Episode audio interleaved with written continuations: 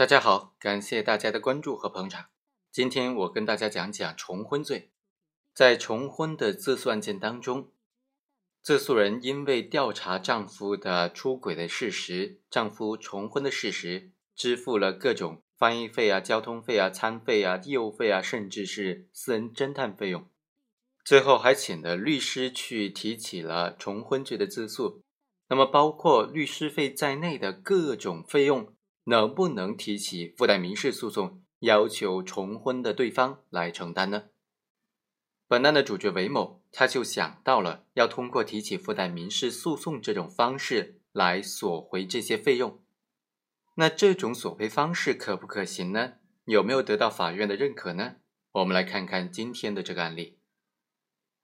自诉人韦某和被告人陈某是依法结婚的合法的夫妻。婚后两个人感情非常好，只不过后来丈夫陈某就和小三相识了，并且还和小三以夫妻的名义非法同居了。韦某就提起了自诉，告她的丈夫陈某和小三邵某犯重婚罪。在诉讼的过程当中，韦某考虑到自己为了追究丈夫重婚罪的犯罪责任，请了各种人员去调查相关的事实，最终还请了律师。付了律师费，这笔费用总不能让他自己出吧？所以韦某就提起附带民事诉讼，请求法院判令小三赔偿他调查邵某重婚的这个犯罪事实而遭受的各项经济损失，共计三万多元。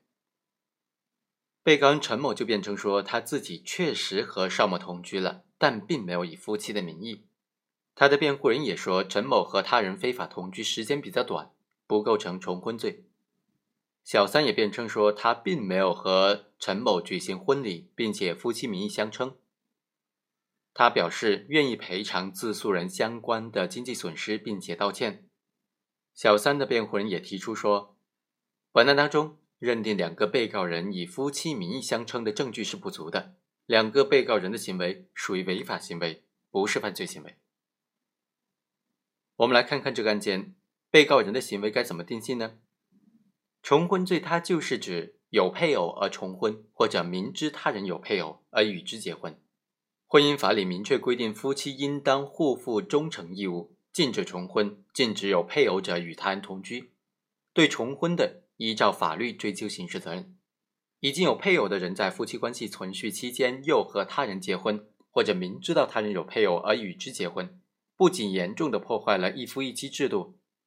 而且也严重损害了有配偶的人的家庭婚姻关系，所以刑法才规定的重婚罪。重婚罪呢，它就包括两种情形：第一，有配偶的人与他人重婚；第二，没有配偶的人明知道他人有配偶而与之结婚。这里所说的结婚呢，就既包括经过国家婚姻登记机关批准履行了法律手续的婚姻，也包括事实上的这种结婚关系。也就是说。有配偶的人和第三者虽然没有经过婚姻登记机关的批准，没有履行法律手续，但事实上两个人以夫妻名义同居，也就是所谓的事实婚姻了。一般来说呢，事实婚姻需要具备两个条件：两人之间相互以夫妻相待，比如过正常的夫妻家庭生活和性生活；第二，对外两人明确的以夫妻名义相称。比如说，对邻居、朋友等人介绍两人关系的时候，说是夫妻关系，在社会上以夫妻的身份出现等等。就本案来说，陈某和韦某结婚之后，又和小三邵某在二零零一年的二月到四月间以夫妻的名义共同生活。二零零一年三月份，陈某和邵某还举行了结婚仪式，并且向他人分发了喜糖。在居住的区域，陈某对保安人员介绍邵某是自己的妻子。而韦某出示的结婚证是假的，在民警面前呢，陈某仅仅承认邵某是妻子，所以陈某这边是构成重婚罪了。而邵某呢，他明知道陈某有配偶，仍然与陈某以夫妻的名义共同生活，因此我们也可以认定，在陈某和邵某之间，他们是以夫妻相称的，过着正常的夫妻家庭生活，对外两个人以夫妻的身份出现。导致不知内情的人还以为两个人确实为夫妻关系呢。对陈某来说，有配偶而与他人建立夫妻关系构成重婚罪；就邵某来说，明知陈某有配偶而与之以夫妻名义共同生活，也构成重婚罪。我们来看本案的第二个争议焦点：韦某提起的刑事附带民事诉讼，要求邵某赔偿他调查陈某、邵某的犯罪事实而支付的律师费、翻译费、交通费、餐费等等。根据《刑事诉讼法》第七十七条的规定。被害人由于被告人的犯罪行为而遭受物质损失的，在刑事诉讼的过程当中，有权提起附带民事诉讼。但是，究竟哪些损失可以提起附带民事诉讼来解决呢？最高院发布了关于刑事附带民事诉讼范围问题的规定，其中第一条就规定，因人身权利受到犯罪的侵犯而遭受物质损失，或者财产被犯罪分子毁坏而遭受物质损失的，可以提起附带民事诉讼。被害人因为犯罪行为遭受的物质损失，是指被害人因为犯罪行为已经遭受到的实际损失和必然损失。按照这个司法解释的规定，犯罪分子非法占用、处置被害人财产而使他的财产遭受物质损失的话，人民法院应当依法追缴或者责令退赔。经过追缴或者责令退赔仍然不能够弥补损失的，被害人向人民法院另行提起附带民事诉讼。人民法院是不予受理的，所以根据这个司法解释啊，纳入附带民事诉讼赔偿范围的物质损失呢，就有以下的几个特点了。第一是犯罪行为所造成的，也就是说，物质损失和犯罪行为之间是有关联的，这是提起附带民事诉讼的前提。一般来说呢，对于以下的几种损失呢，法院一般会裁决附带民事被告人赔偿的。第一种是人民法院经过审理确认被告人的犯罪行为构成犯罪，而这个犯罪行为给原告人造成了损失。第二，经过审理被告人的行为不构成犯罪，但是他的违法行为给原告人造成了损失，被告人也应当负赔偿责任。第三，经过审理确认被告人确实给民事原告人造成损失。但是被告人因为患有精神病或者未成年人而没有刑事责任能力，应当由他的监护人负赔偿责任。第二个特点是犯罪行为必然遭受的损失，因为犯罪行为所造成的损失有直接和间接之分。直接损失呢是指已经存在的物质利益的损失，间接损失则是指预期的损失。被害人遭受到的所有直接损失。都可以通过附带民事诉讼来获得赔偿，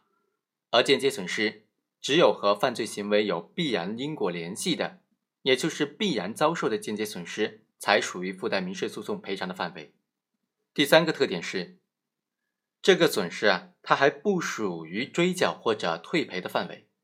被害人遭受的某些损失，可以通过追缴或者责令被告人退赔的方法获得补偿，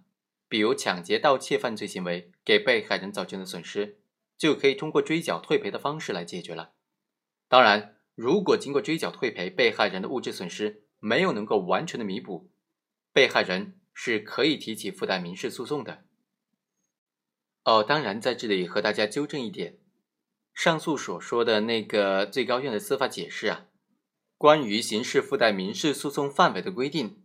其中第五条规定的是。犯罪分子非法占用、处置被害人财产而使他遭受物质损失的，法院应当依法追缴或者责令退赔。经过追缴或者责令退赔仍然不能够弥补损失，被害人向人民法院提起民事诉讼，人民法院是可以受理的。但是呢，这个司法解释和后来最高院又出的另外一个批复呢，又是相矛盾的。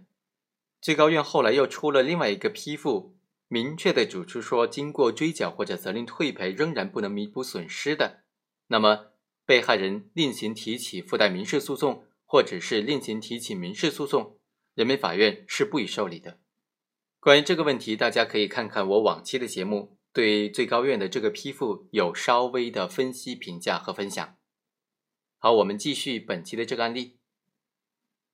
被告人陈某和邵某犯了重婚罪。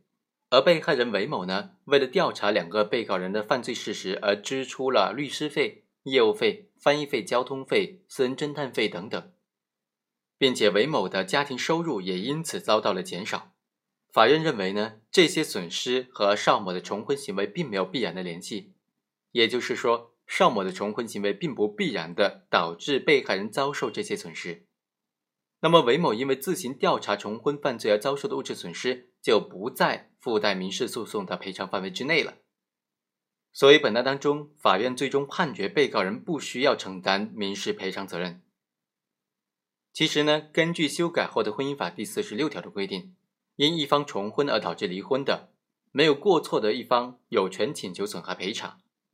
所以对于本案自诉人韦某来说，他也可以获得救济。那就是对于陈某和邵某的重婚行为，他可以提起民事的离婚的诉讼，请求有过错的一方陈某来承担赔偿责任。好，以上就是本期的全部内容，我们下期再会。